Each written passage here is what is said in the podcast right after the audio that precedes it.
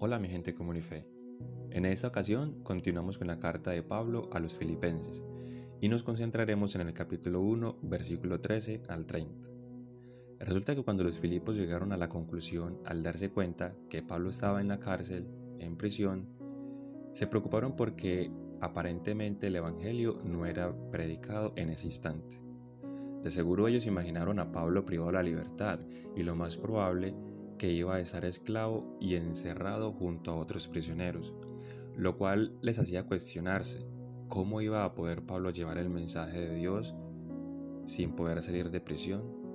Pues la realidad es que los Filipos no estaban para nada errados al preocuparse y cuestionarse ante esta situación que vivía Pablo, porque si hacemos una paradoja con nuestra vida actual, debería responderte a la siguiente pregunta. ¿Acaso podrá un prisionero dirigir una empresa o cualquier orden social desde la prisión? En caso de ser una respuesta positiva, la realidad es que sin importar que en nuestra actualidad se puedan sobrellevar estos casos de muchas maneras y formas, un prisionero no podrá hacer que esa empresa u orden social sea sostenible en el tiempo, es decir, sea fructífero y sobreviva a cualquier calamidad. Sin embargo, el Evangelio que Pablo traía para su pueblo, ese mensaje de esperanza, de paz, amor y gozo, sí iba a ser fructífero aún estando en prisión. Y vamos a ver por qué te menciono esto. Pablo en el versículo 12 dijo, Además, mis amados hermanos, quiero que sepan que todo lo que me ha sucedido en este lugar ha servido para difundir la buena noticia. Es decir, en lugar de estar restringido, el Evangelio estaba, llegando a los lugares que el Señor Jesucristo había dispuesto que llegara. El encarcelamiento no solo permitió a Pablo alcanzar a la corte del César con el Evangelio, sino que logró algo más. Veamos lo que dice el versículo 14. Y dado que estoy preso, la mayoría de los creyentes de ese lugar ha aumentado su confianza y anuncia con valentía el mensaje de Dios sin temor. Te pongo un poco en contexto. Resulta que en la iglesia de ese entonces se encontraban muchos que hubieran querido salir a la calle y testificar de su fe, pero después de haber escuchado predicar a Pablo, algunos quizás pensaron, bueno, me agradaría dar testimonio de Dios, pero no puedo hacerlo como lo hace Él. Así que mientras Pablo estuviera predicando públicamente el Evangelio, otros se sentirían indignos incompetentes o poco preparados para hacerlo. Consideraban al apóstol mucho más efectivo que lo que ellos podrían ser. Pero un día se corrió la voz por los caminos romanos hacia aquellos centros donde se habían establecido iglesias, de que Pablo estaba en la cárcel de Roma. Posiblemente en, muchos de, en muchas de esas iglesias dijeron, Pablo está en la cárcel y ya no puede salir a predicar, entonces tendremos que ir nosotros y como resultado podemos deducir que muchos de ellos comenzaron a proclamar el mensaje de Dios y por las ciudades y caminos romanos confrontaron a la gente con el mensaje de Cristo. Por tal motivo, y como traduce otra versión, el apóstol Pablo pudo decir, gracias a mis cadenas, ahora más que nunca la mayoría de los hermanos confiados en el Señor se han atrevido a anunciar sin temor la palabra de Dios.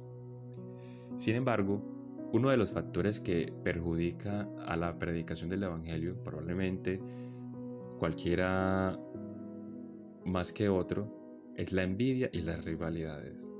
Pablo mencionó la envidia y las rivalidades varias veces en esta carta. Debe haber habido algunos que estaban predicando el Evangelio de esa manera, envidiosos del apóstol Pablo y celosos de lo que obtenían de los resultados de ellos.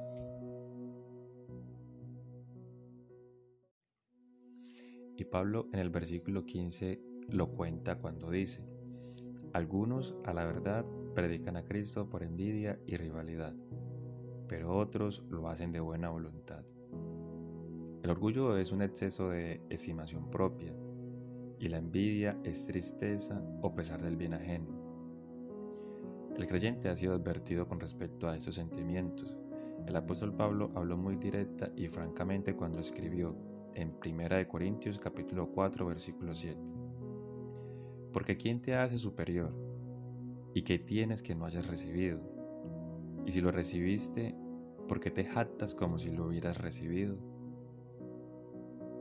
Debo confesarte que al consultar un poco sobre la palabra rivalidad, me pareció un término bastante interesante. Resulta que corresponde a la palabra griega eris, que en este idioma griego incluye el significado de provocar, refiriéndose a los demonios y los espíritus que provocan conflictos.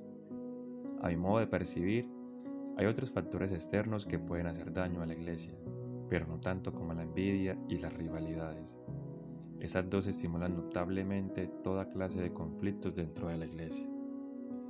Pero cabe destacar que en aquella época había algunos que proclamaban el nombre de Cristo con buenas intenciones, es decir, con intenciones espirituales. Por ejemplo, en el versículo 18 Pablo expresa, pero eso no importa, sean falsas o genuinas sus intenciones, el mensaje acerca de Cristo se predica de todas maneras, de modo que me gozo y seguiré gozándome. Y aquí se encuentra uno de los mensajes que más me gustó de esta carta de Pablo. Para Pablo lo importante era que Cristo fuera predicado, no importando si fuera fingiendo las intenciones o con verdaderas motivaciones.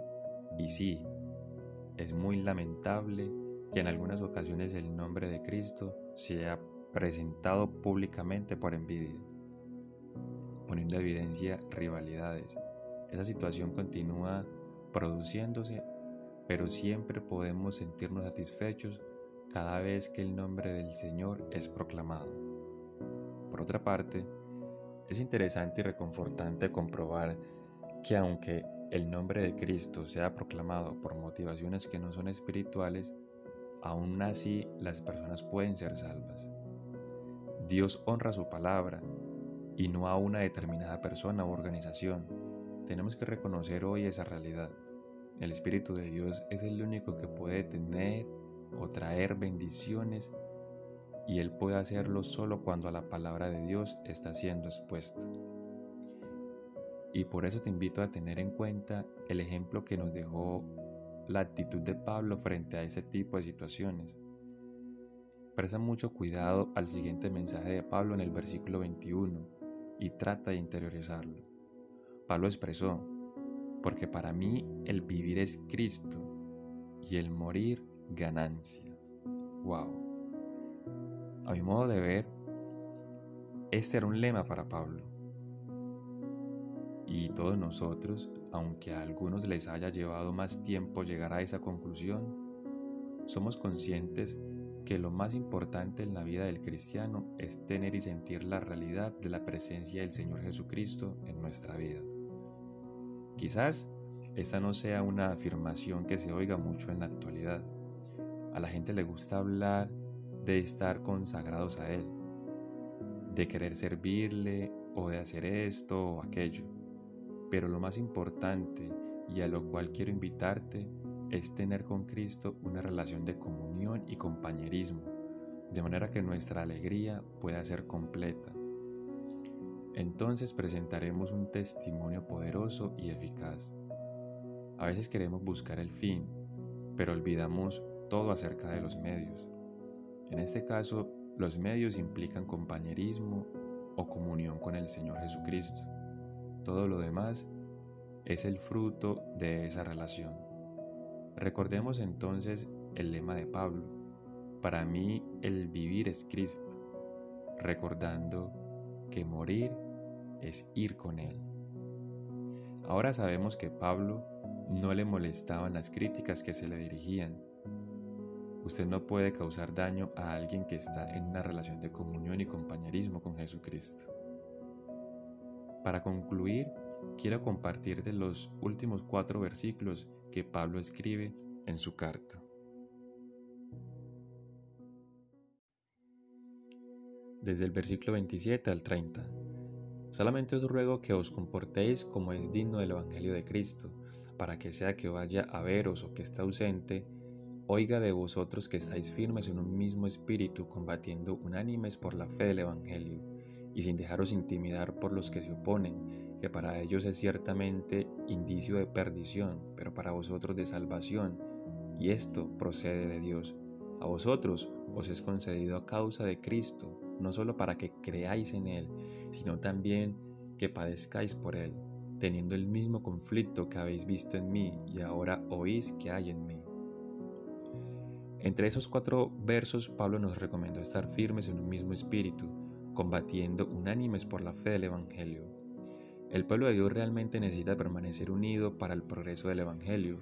Si la iglesia fuera hoy en el mundo lo que debería ser, seguramente la gente escucharía el mensaje que ella proclama. Pablo verdaderamente supo lo que era sufrir por Cristo. Sufrir por causa de Él es una señal de bendición y no una muestra de que Dios haya apartado su rostro de nosotros. Esas palabras concluyen el capítulo 1 de esta carta a los filipenses.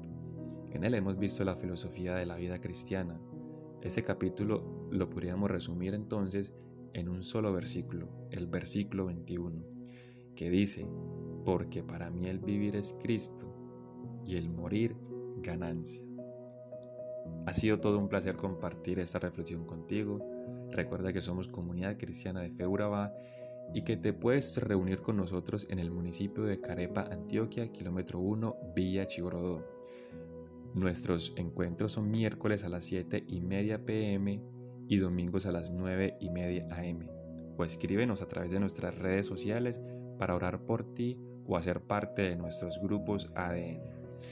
Nos, nos encuentras en la red y en Facebook como Comunidad Cristiana de Fe Urabá y en Instagram como Comunife Urabá. Hasta la próxima. Chao, chao.